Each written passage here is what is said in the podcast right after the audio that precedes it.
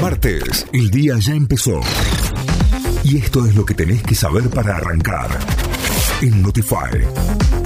Vamos a las noticias. Nos informamos a través de nuestro sitio web notify.com.ar. Funcionarios de economía viajan a Washington para cerrar acuerdo con el FMI. Una delegación del equipo económico viajó a Estados Unidos para dar las puntadas finales al acuerdo técnico con el Fondo Monetario Internacional y se espera que para los últimos días de esta semana se haya definiciones sobre el acuerdo que incluiría un adelanto en los desembolsos del organismo por 8.500 millones de dólares, aunque las fuentes de economía consultadas evitaron dar precisiones al respecto rige la eliminación del trámite de fe de vida para jubilados y pensionados. La eliminación del trámite de fe de vida de jubilados, pensionados y titulares de pensiones no contributivas, sancionado el 5 de julio pasada por el Congreso Nacional, comenzó a regir este lunes con la publicación del decreto que lo promulga en el boletín oficial. La flamante ley deja sin efecto la obligación de presentar declaración de supervivencia o fe de vida y beneficia a jubilados y pensionados tanto del Sistema Integrado Previsional Argentino, del CIPA, como beneficiarios de pensiones no contributivas.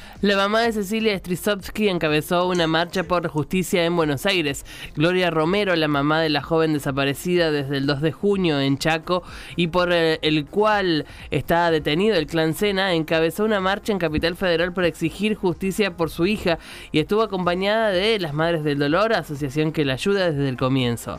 También estuvieron presentes los padres de Fernando Baez Sosa, el joven asesinado de una golpiza a la salida de un boliche en Villa Gesell. Córdoba pidió ampliar la cautelar para comprar dólares y pagar deudas. El gobierno de Córdoba planteó ante el juzgado federal número 2 un pedido de ampliación de la medida cautelar otorgada en junio para poder comprar dólares para afrontar el pago de un vencimiento de deuda por más de 9 millones de dólares que vence el próximo 27 de julio. Cabe recordar que desde el primero de junio pasado, el Banco Central dispuso restringir el acceso al mercado único de cambios para que las provincias adquieran la moneda extranjera. Instituto ganó un partido clave ante Arsenal. La Gloria derrotó al equipo de Sarendí como visitante por 2 a 0 en el cierre de la fecha 25 de la Liga Profesional. Adrián Maravilla Martínez y Axel Rodríguez le dieron la victoria al albirrojo que sumó puntos claves pensando en la tabla de promedios. Además, Barraca Central derrotó como visitante a Tigre por 1 a 0 y Newells y Atlético Tucumán igualaron sin goles en Rosario.